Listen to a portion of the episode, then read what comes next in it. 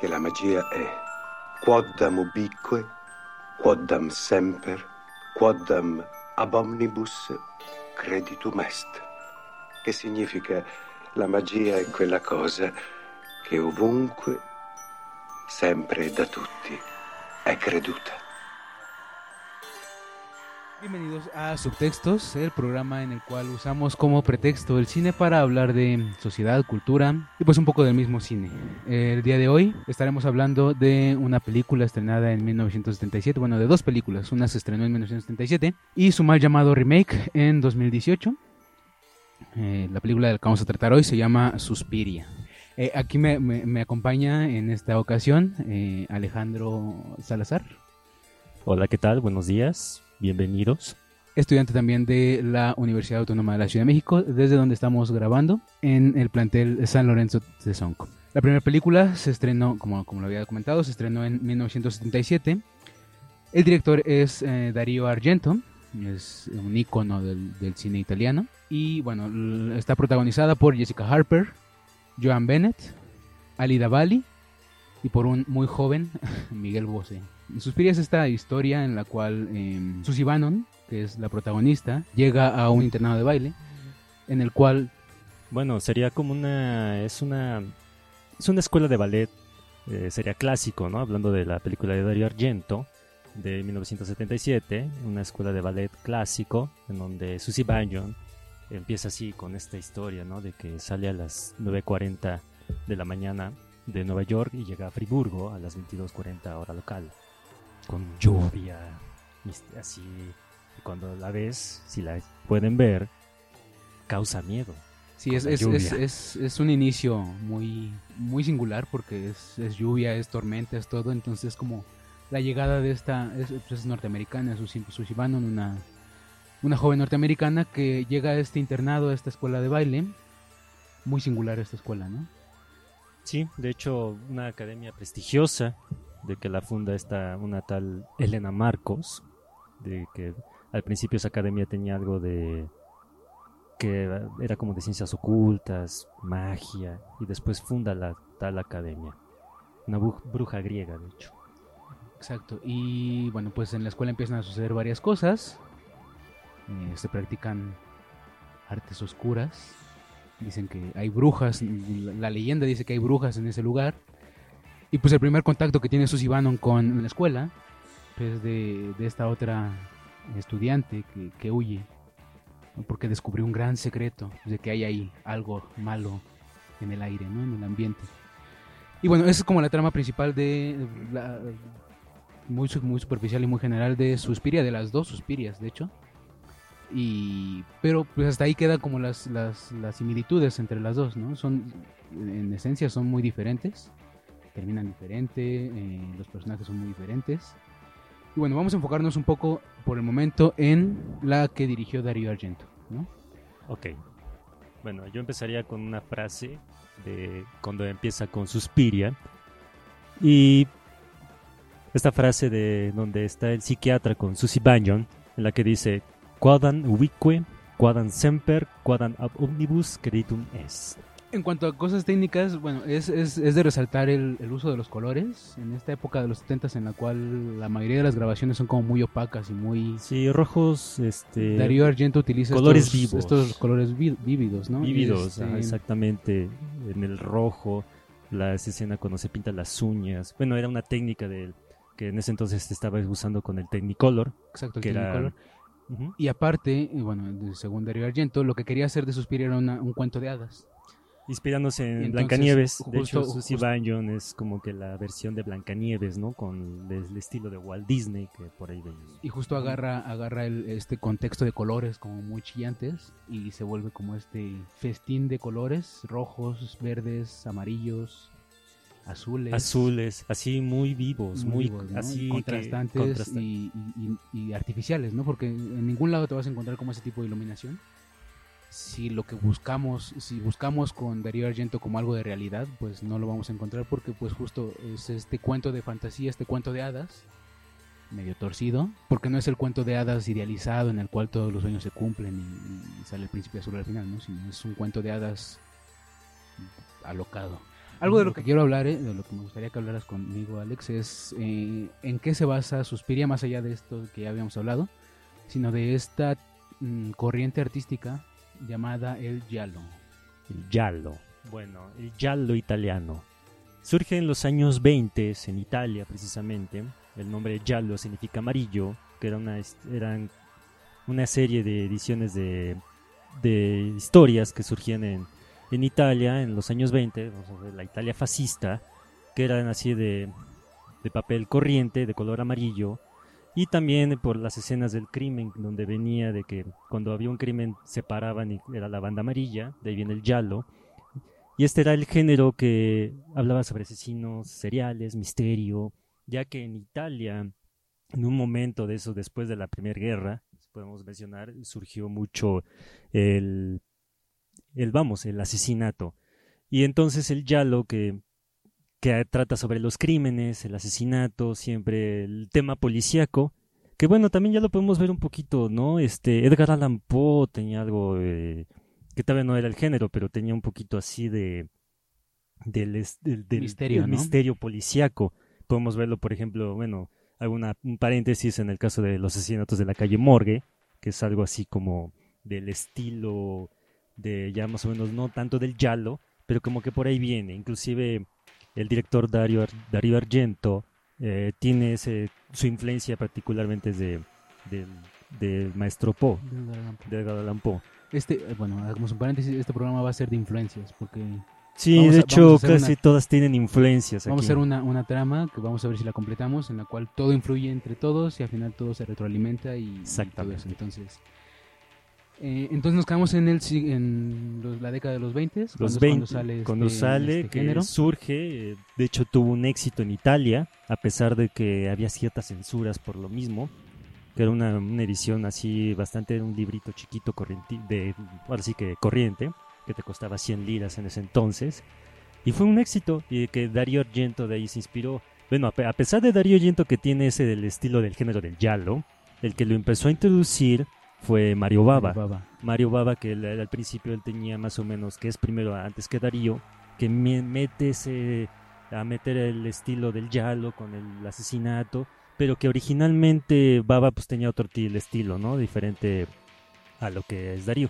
Pero ya volviendo a estas, la primera película, bueno, vamos a hacer un paréntesis del género del giallo, es L'Uccello dalle piume de cristallo, El pájaro de las plumas de cristal, considerada como la primera película del giallo, ya autorizado por inclusive por Mario Bava, que él fue como el precursor, pero que todavía no se le daba el auge, el vamos, la etiqueta de que era el cine yalo. Bueno, yalo tiene que ver con amarillo, ¿no? Amarillo. Que eran el color de las, de las novelas, que se veían, estas novelas baratas. Baratas, exacto. Y bueno, da, da, este salto al cine. Y lo interesante del yalo en el cine es, es las imágenes, ¿no? Porque eh, queda un poco de lado la, la narrativa. Dejan un poco, o sea, es, es como siempre la misma narrativa, es el asesino que busca este asesino misterioso que agarra a las víctimas como en este momento de tranquilidad, de, desasosiego en el cual están como más seguras, por así decirlo. Exacto. Pero llega el asesino y las mata, ¿no? Y, es como la trama de todas las películas, como, como el general de todas las, de todas las películas, pero lo que importa en el Yalo es las imágenes, son, son imágenes explícitas. Exactamente, sí, porque a veces también la misma imagen hace que te envuelva en el misterio. A pesar de que era un cuento de hadas sobrenatural, Suspiria, la de Darío, tenía que, tenía que tener el estilo Yalo. Y este caso es, por ejemplo, cuando en algunas escenas sale el guante negro, así la mano femenina y, y la daga. Eso es clásico del Yalo y muchos biógrafos decían, a pesar de que era cuento de hadas, tenía que estar el toque del, Yalo, Y sí, y estos primeros planos de, de los asesinatos y de de la mujer colgada, de, del hombre acuchillado, del, de la víctima en general, pero, pero muy, muy gore, ¿no? Es como predecesor de este cine. Sí, de ella viene lo que es lo que podía ser el gore. Ya, a pesar de que en algunas, su primer, las otras películas que él hizo, como que ya por ahí empezamos a tener algo de cierto gore, que es ahora sí que la sangre, ¿no? La sangre también es parte de, Ajá, y, también en este en esto de los colores, pues Darío lo, utiliza, ¿no? este rojo vívido no es un rojo sangre, porque un rojo sangre es como más más negro, más, Sí, más oscuro, ¿no? más Acá oscuro. es aquí acá de es rojo, como si hubiera agarrado una pintura Vinci y lo hubiera esparcido por el cuerpo. Ajá. Y pues lo, lo- lo- lo- sigue remarcando esta fantasticidad, ¿no? Esta, este desapego de la realidad un poco. Pero pues a final de cuentas es lo que, lo que hace atractivo este género, ¿no? Que es este- el mostrar este, estos primeros planos de violentos ataques. O de, de- del cuchillo clavándose, o, o- o de los cristales. Sí, y de hecho hay una parte en la que, que enfoca cuando está mat- matando a en este personaje a Pat, ¿no? Que cómo se ve el corazón, ¿no? Fragmentado y se ve cómo está clavando el cuchillo. Eso también es parte de la violencia incita y expresa al momento de paz, dar, clavar. Bueno, este género, eh, aquí empezamos con estos, eh, estas conexiones. Los 70 son una década en la cual eh, tanto Italia como Estados Unidos están generando este cine de terror como muy clásico, ¿no? Mientras en Italia tenemos a, a Darío Argento, a Mario Bava, Zombie, no, la de Apocalipsis Zombie, no me acuerdo quién es, Sí, pero también es parte de... Son como que los, los grandes del género. Ajá. Que hay otros también un poquito más... Y por ahí Sergio Leone también incursionando, pero eso ya no es tanto terror. Exacto, En Estados Unidos está saliendo eh, un italiano también, que es Brian De Palma, ¿no? exactamente. que toma mucho del, del, del, del giallo para su- una de sus primeras películas como famosas, que es Carrie, Carrie. ¿no? que también es, eh, que si las vemos, Carrie y Suspiria del 77 tienen muchas similitudes. ¿no? Bueno, no solo Carrie, a final de cuentas el giallo inspira a este cine slasher norteamericano, ¿no? este cine en el cual, y, y Suspiria en específico, Sí, que es una manera como de como que el yalo, ¿no? Empieza la influencia con el slasher ahí. Exacto, es este asesino serial un poco más grotesco, no es tan fino como el Yalo, no es, no es este hombre elegante de, de- de guante y, y cuchillo, sino ya es el, el carnicero de sierra y de, de- de cara, Sí, de cara grotesca. es así lo brutal. Y en cambio el Darío es un poquito más este operístico. De hecho, varios críticos lo han dicho. De que no, inclusive Mario Baba, que era como que tenía así como que es más lo, lo, lo tosco. Y en cambio Darío no, es más operístico. El Yalo, hacerlo de como el asesinato, llevarlo a una bella arte. Y, y Norteamérica, bueno, Estados Unidos, lo, lo retoma, lo hace grotesco, empieza a generar todo este cine de La Masacre de Texas, Sí, de eh, Carrie, de el cine de terror de los 70 o lo que le llaman el, el exploitation horror, ¿no? Que es este cine cine B de horror que trata sobre mujeres en peligro. Y aquí es donde eh, podemos tomar como la primera parte importante, que es la mujer empieza a ser un, un tema importante, un punto importante en las películas de terror. Antes, en, la- en el cine estadounidense de horror, la mujer solamente eh, funcionaba como fetiche, como este objeto, porque ni era sujeto, no, no era parte sí. que tomara decisiones propias por eh, en, en la trama, eh, sino era, era llevada, eh, era su historia dependía del hombre. Sin embargo, en los 70s con Carrie, con la masacre de Texas en específico, empieza a tomar esta, esta libre albedrío, por así decirlo, de, de que es la, la, la que lleva a cabo su propio destino. Y así no solamente es la víctima del cine de terror eh, antes de los 70, sino se convierte en el, en el héroe, pero no salva a todos, solamente se salva a sí misma. Lo que pasa con Suspiria, ¿no? A final de cuentas, De Susie hecho, sí. Bannon, Susie Bannon se, se- De hecho, ella, hasta- inclusive hasta el propio Darío decía de que son mis heroínas. Al, al fin y al cabo también, porque a veces lo catalogan un poquito de misógino, y no. Al contrario, como que más bien te advierte de que no lo hagas. Y esa misoginia, Darío Argento decía, bueno, yo no soy misógino. Al contrario, para mí la mujer ya no es tanto como dices, el fetiche, el objeto, la cosa, no, sino ya también forma parte. Porque aquí, por ejemplo, en esta película de Darío, Elena Marcos, pues eh, eh, realmente es una mujer la que Claro. comete los crímenes, es una mujer, ya no el hombre inclusive. El hombre pasa a segundo término y casi, bueno, aquí nos adelantaríamos un poquito. Y en la película los hombres están eh, subyugados por las mujeres, que, ¿no? sí, O sea, hay, hay tres personajes. está como el ¿no? matriarcado. Tres, tres personajes masculinos, ¿no? Que es el, el mayordomo, que es esta persona medio... Sí, que habla rumano, que no entiende, pero de alguna manera sí entiende, porque Está- dice que no habla el idioma eh, en italiano, pero sí entiende Sí, lo algunas cosas. Está Mark, que es Mark. el, el- el bailarín, que, Que es lo como, consideran como si es, si es homosexual o no lo es. como pero sirviente también. sirviente que le hace todos los... Ahí como que hace esto, hace esto. Y el maestro, ¿no? El maestro de, de, de Que piano. es un ciego, Es un ciego, ¿no? realmente. Ajá, O sea, son figuras masculinas que son que pasan a segundo plano, exacto. que la historia bien podría contarse sin ellos. Y que a final de cuentas es lo que hace Suspiria 2018, ¿no? Cuenta Que- esta historia sin, sin nombres. Sin ¿no? Hay- nombres, hay un hombre, pero es una mujer. ¿no? Es una mujer, pero prácticamente ahora sí que aquí el los personajes principales es la mujer, que tiene que ser, eh, son ahora sí que los actores principales aquí siempre va a ser la mujer. Y yo ya agregaría, eh, bueno, volviendo a Darío, también eh, el soundtrack. Ok, Es otra, también ese es como que el otro personaje importante. perfecto. Eh, bien, entonces, eh, siguiendo un poquito, ahorita tocamos lo del soundtrack, pero vamos a darle, darle seguimiento al, al- al- al toque femenino.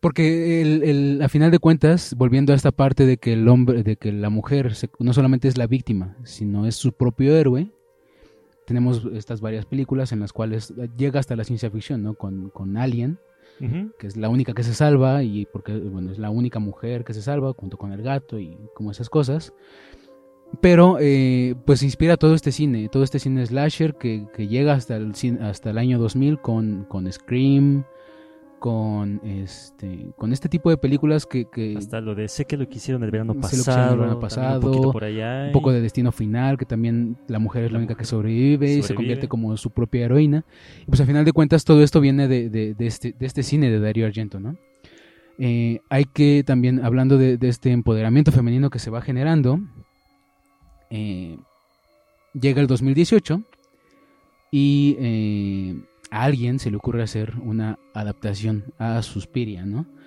Este alguien es Luca Guadagnini, que, bueno, antes ya se habían empezado a hacer, a entablar desde 2008 como, como la, la- Sí, la idea de la hacer idea un de hacer remake un remake, de, de, de- de Suspiria, De Suspiria. pero es hasta 2018 cuando Amazon Studios pues, le compra la idea a, a Luca Guadagnino, que antes había grabado o filmado eh, Call Me By Your Name, que es también una película muy... que habla mucho de, de- del amor, mm, sin etiquetas, trata de hablarlo, y creo que lo logra bien, pero bueno, es punto aparte.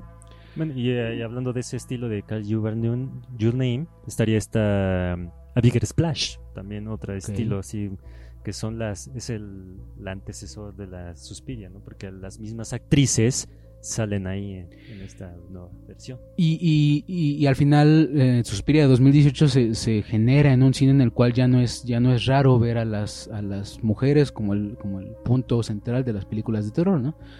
Tenemos eh, La Bruja, The Witch, Bueno, y aparte estaría un poquito, bueno, yo me pero tenemos, atrás. tenemos, eh, como, bueno, no sé, el proyecto de la bruja de Blair, que ya es de de de los Blair, finales de noventas. Tenemos- 2000. pues este cine como de terror moderno que están haciendo, que es eh, Midsommar, eh, Hereditary, o sea, este cine ya como más eh, enfocado como en, en- en- en el género, ¿no?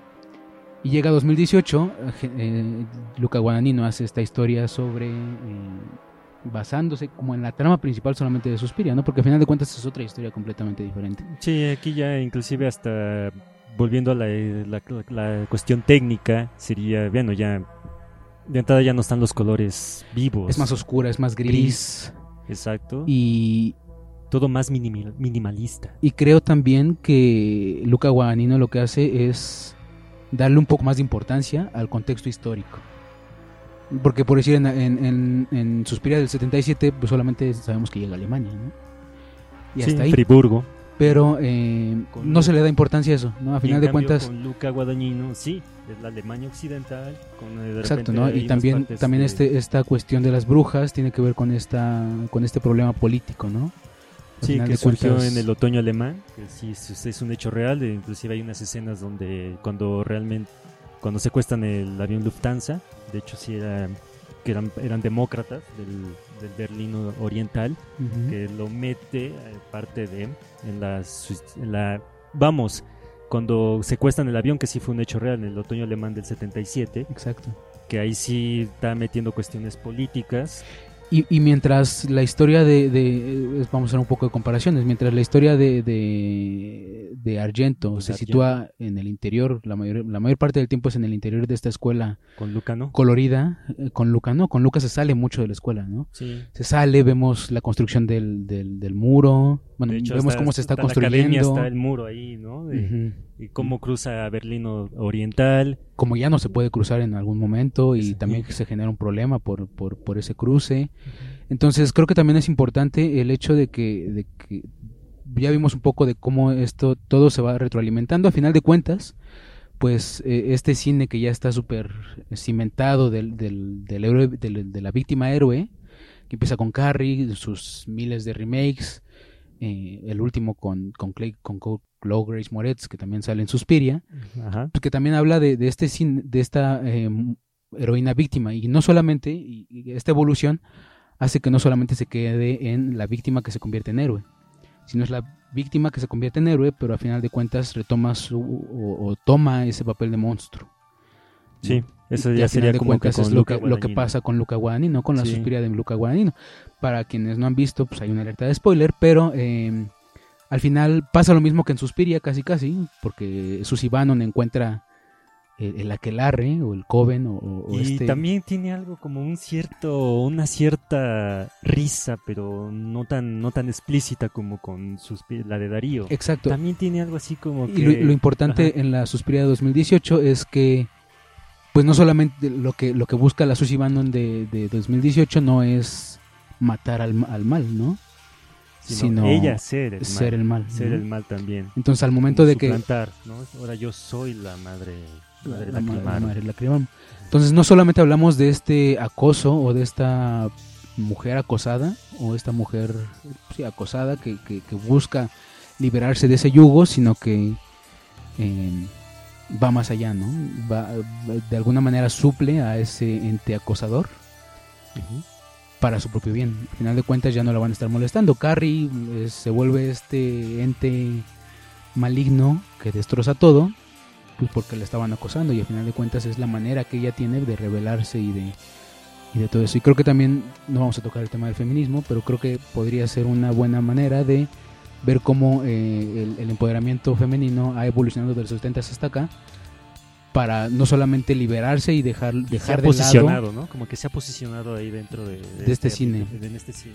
no solamente dejar de lado el acoso, sino, sino empoderarse y, y- y ser ella quien, quien, quien lleva la batuta, ¿no? Entonces no vamos a tocar más de eso porque solamente somos dos hombres hablando de esto y no. Sí. Volvemos- Ah, Ajá. Podemos hablar ahora un poquito de lo de la música, ¿no? Sí, La- porque aquí hay dos contrastes. los 70 también se vuelven un, un, un- un tema, un, un punto como muy importante porque es este, ya salimos del, del- de la revolución del amor, ya salimos de esta parte de Woodstock, ya salimos de todo eso. Sí, eh, lo y ya- hippie. ya- ya- ya el desencanto. paz, El desencanto ya fue con estas revoluciones eh, de finales de los 60 Ya no se cree en, el- en la paz y en el, en- en el amor.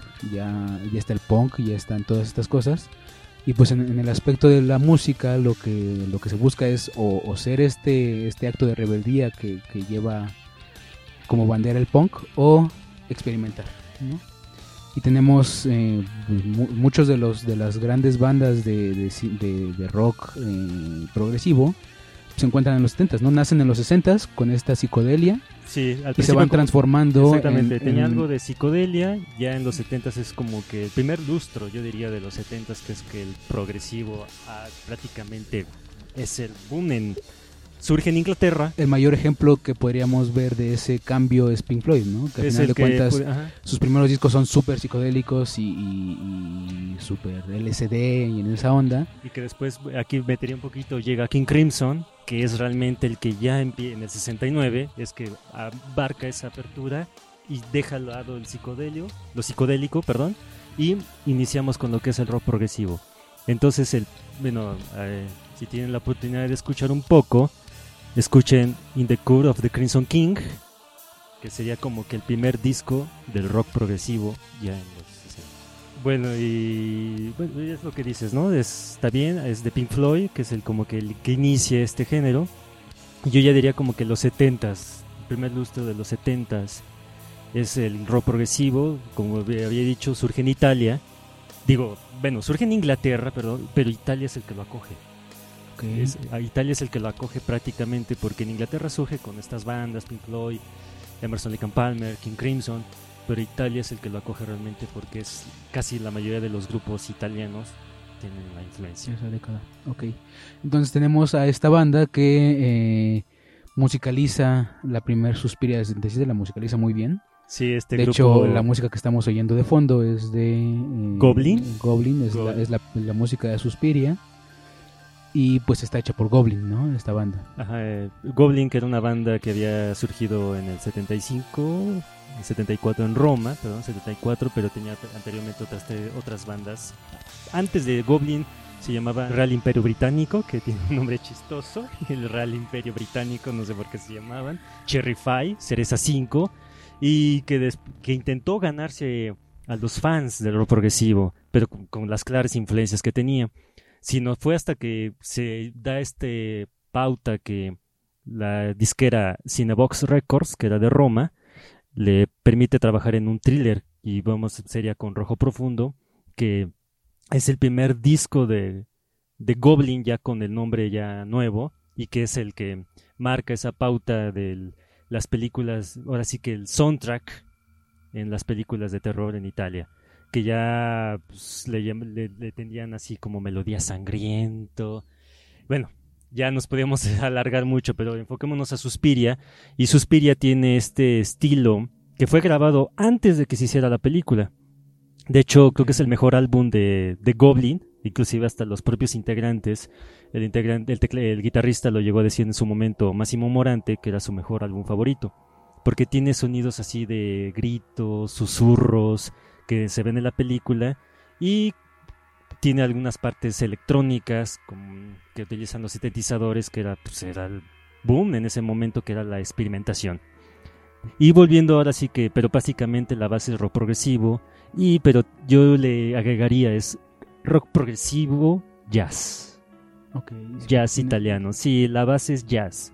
Aunque tenga ciertas influencias electrónicas le meten ahí susurro pero la base es jazz es lo que en este caso sería con, con Goblin.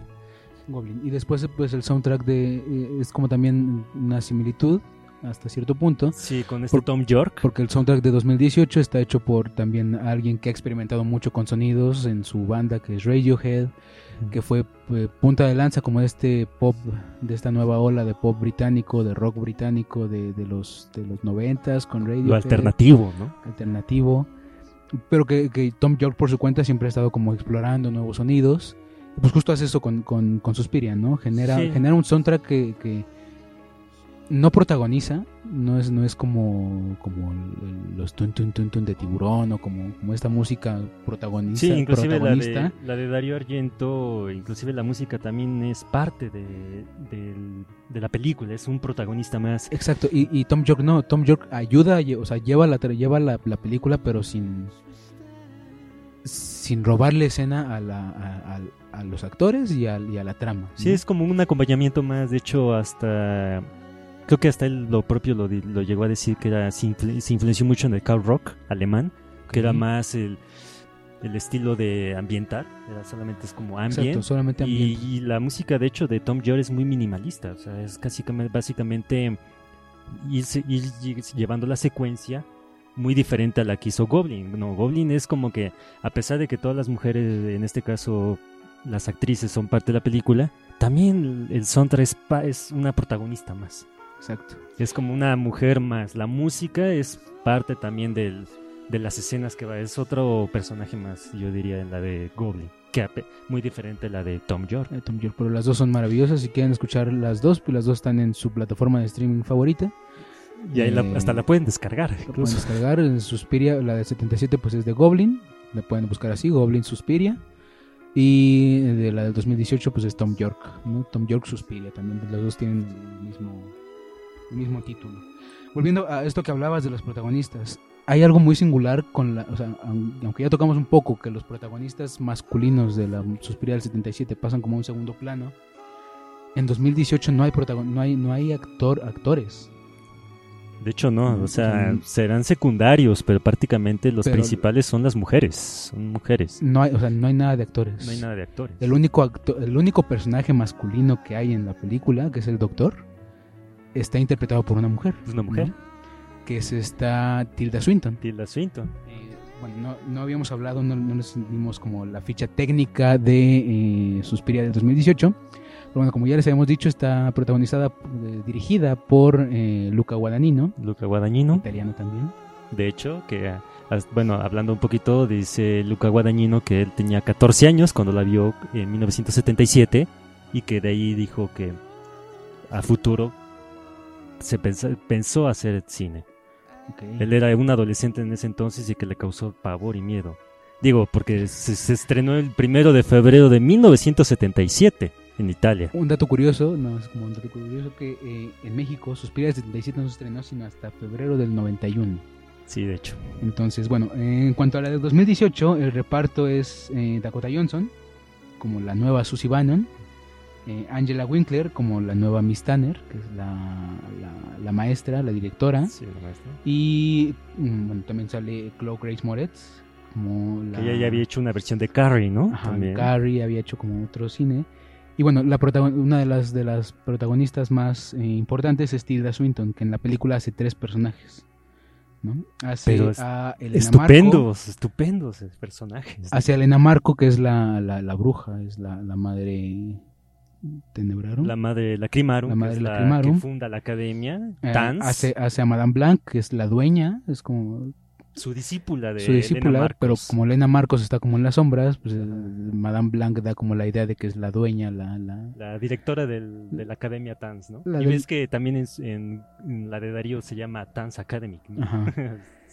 y Y también, el mismo nombre. y también hace a el doctor Kemper, ¿no? El psiquiatra. el psiquiatra que ayuda a Patricia y que después ayuda a Susie y, y todo eso, ¿no? Pero, pero lo importante aquí es que no hay ninguna mujer, eh, como retomando y dándole un poco más de énfasis a este a esta liberación mm, femenina que inicia en los setentas, pues lo que decide Luca Guadagnino es no, hay, no va a haber ninguna mujer en el set, no, perdón, no va a haber ningún hombre en el set, vamos a hacer todo con, con, con mujeres y si hay algún hombre, eh, si hay algún personaje masculino, Que sea pues también que lo haga mujer. una mujer. Y, no, y mujer. una mujer que ha hecho personajes masculinos o este tipo de personajes como, digo, hizo a, a David Bowie en, en su en una biografía, eh, a, Eh, a la- Gabriel, La película de A Bigger Splash, como que más o menos es algo parecido, como una similitud a, a David Bowie. Claro, ahí no lo refleja, pero pues ella es una cantante de rock. eh, igual, Italia. ¿no?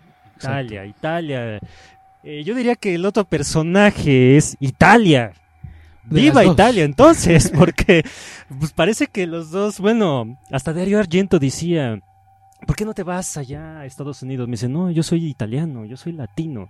Y Luca Guadagnino, a pesar de que ha hecho carrera fuera de Italia, pero siempre regresan a Italia, ¿no? Claro. Italia, yo le pondría aquí, agregaría como que el Italia es el otro personaje, la escena, Italia. Bueno, y como que un, un paréntesis sería aquí, este, Italia, bueno, eh, en un documental que hablaban sobre el cine giallo y todo, los italianos tienen algo, digo, no es por admirarlos, pero digo, porque también nosotros somos latinos, pero Italia, eh, los, eh, los artistas italianos siempre han tenido algo como que esa parte misteriosa en, el- en cuestión de las artes, me refiero.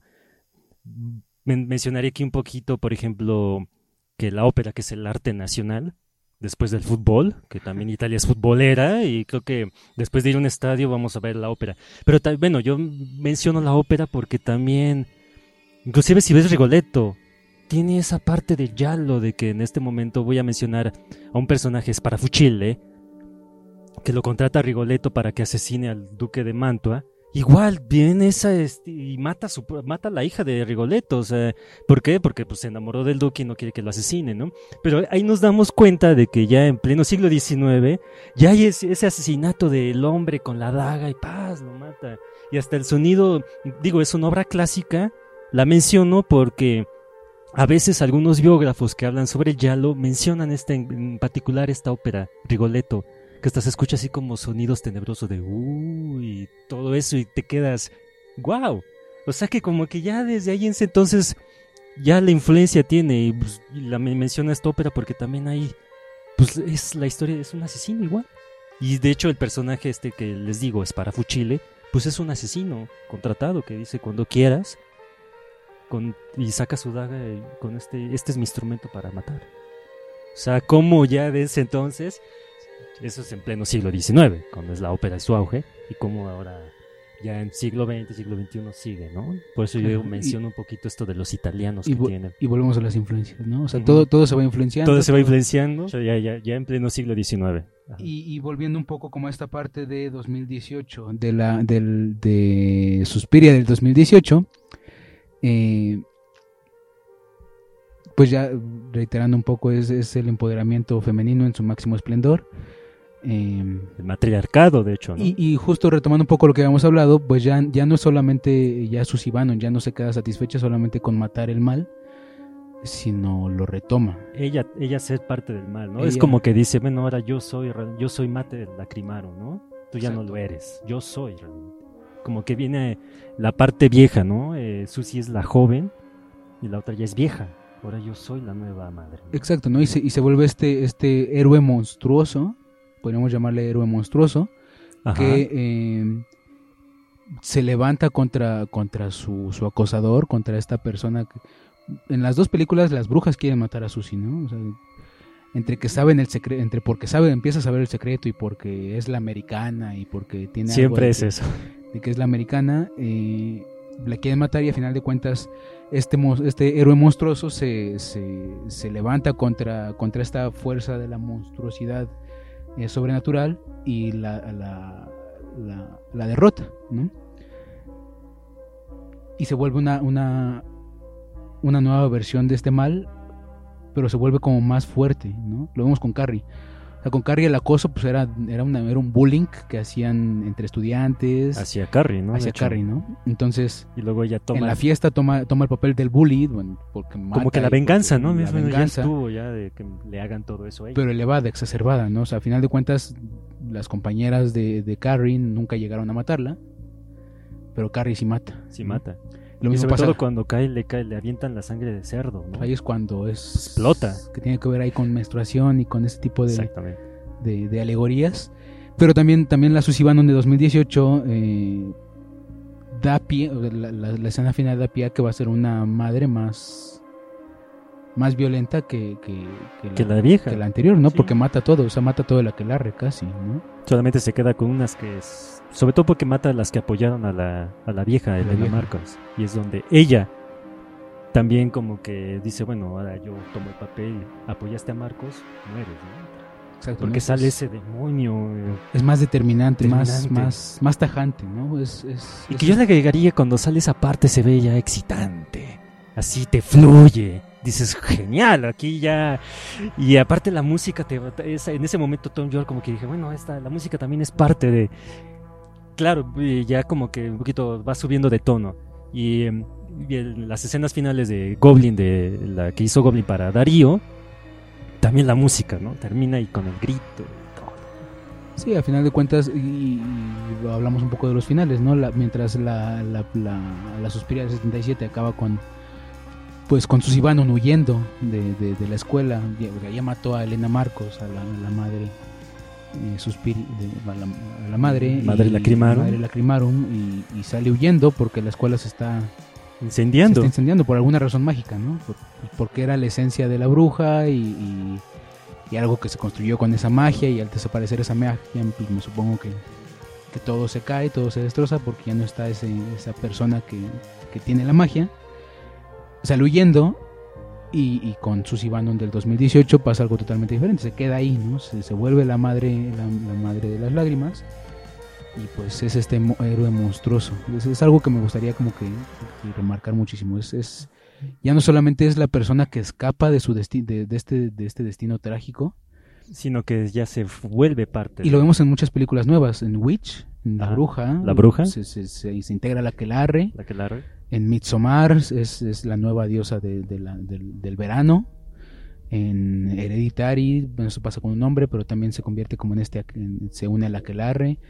O sea, son, es esta nueva eh, faceta del terror en el cual la niña exorcizada ya no, ya, ya no solo quiere olvidar ese, ese, ese episodio de su vida, sino que abraza al demonio, ¿no? Solo, es, es eso que, que, que ya no solamente es, huye del terror, sino lo abraza y lo, lo, lo quiere para sí misma, porque dice, Exacto. pues ya sufrí tanto que ahora lo quiero, ¿no? Y lo- hay, algo, hay algo muy importante de estas películas que, que, que mencioné, La Masacre de Texas, Midsommar, La Bruja, al final todos acaban con una sonrisa de la, de la protagonista, ¿no? Ha- hablábamos un poquito con, eh, con Adriana Sánchez, que es la que estuvo el programa anterior y que ahorita nos está apoyando desde afuera de afuera. en la, Le- en la- Le mandamos un saludo. en la operación. Que, que no es que se rían porque ya dejaron atrás el terror, ¿no? Sino que se ríen por esta. Es como esta liberación catártica, esta histeria, en el cual pues es este sacar todo ese, ese estrés, esa tensión que tuvo durante todo ese episodio y lo saca riendo. ¿no? Quisiera comentar un poquito cuando hablaste de, de las mujeres de, de que- termina incendiándose. Este, así rápido. ¿Cómo se inspiró Darío Argento en, vamos a hablar de Suspiria? Bueno, Perfecto. se terminar. habla, eh, vamos ya para finalizar. Eh, bueno, todos, bueno, si no lo saben, pues está inspirado en Suspiria de Profundis de Thomas de Quincy, que es un ensayo que habla sobre este tipo que ahí viene, hasta inclusive dicen que ha sido la gran influencia de, de Darío para hacer su trilogía de las tres madres. Pero también su esposa, Daria Nicolodi, lo retomo porque ella comenta en sus fragmentos, eh, entrevistas que ha hecho, de que realmente fue a raíz de su abuela, de que era la abuela de Daria Nicolodi, fue a una escuela de, a estudiar piano, y dice que cuando entró, sintió que aquí había magia negra, aquelarre. Y dice que salió despavorida, ya no quiso volver más, porque donde entró a esa escuela, que era una escuela de música, dijo que aquí había magia negra y brujas. Entonces de ahí para Darío le vino esa como que pesadilla de su esposa y que todo a raíz del incendio que se hace ahí en la academia fue a raíz de un sueño de Daria Nicolodi, de que así tenía que acabar. Ok. Ahora sí que también yo mencionaría en este caso de la esposa, de la relación que tuvieron ellos. Darío tenía esa parte como que venía de la, la parte del llano, como lo mencionamos antes. Si no hubiera sido por Daria Nicolodi, muchos biógrafos inclusive lo han dicho, hasta yo no hubiera existido Suspiria. Y fue a raíz de ella que la- lo, lo llevó a otro camino, ya como hablábamos al principio de este cuento de Sobrenatural. hadas sobrenatural. Y eso, eh, por eso ahora sí que fue la mejor película que sí de ese, de ese entonces, de ese tiempo. Y que como Daria Nicolodi, su esposa, fue la que también lo influenció un poco a él. También ella tenía esta parte de la familia, de, por ejemplo, de lo que dije de su abuela, y cómo Darío Argento lo lleva. Y al final de cuentas, pues hace esta fusión maravillosa de- del giallo, que es el cine de misterio un poco natural, Y le y le mete, le mete el, el- el error sobrenatural. ¿no? Y bueno, ya para terminar un poquito con este con Luca, pues bueno, ya ya se habló un poquito de todo lo que hemos hablado del de los del estilo, acá más gris. Yo solamente los invito a que vean estas dos películas. Si pueden leer el ensayo también de Suspiria de Profundis, que es de Thomas de Quincy. Y pues bueno, y también puedan escuchar la música, ¿no? Sí, pues, pues vean todos estos, eh, todos estos contenidos, todos estos productos que han salido a partir de estas historias.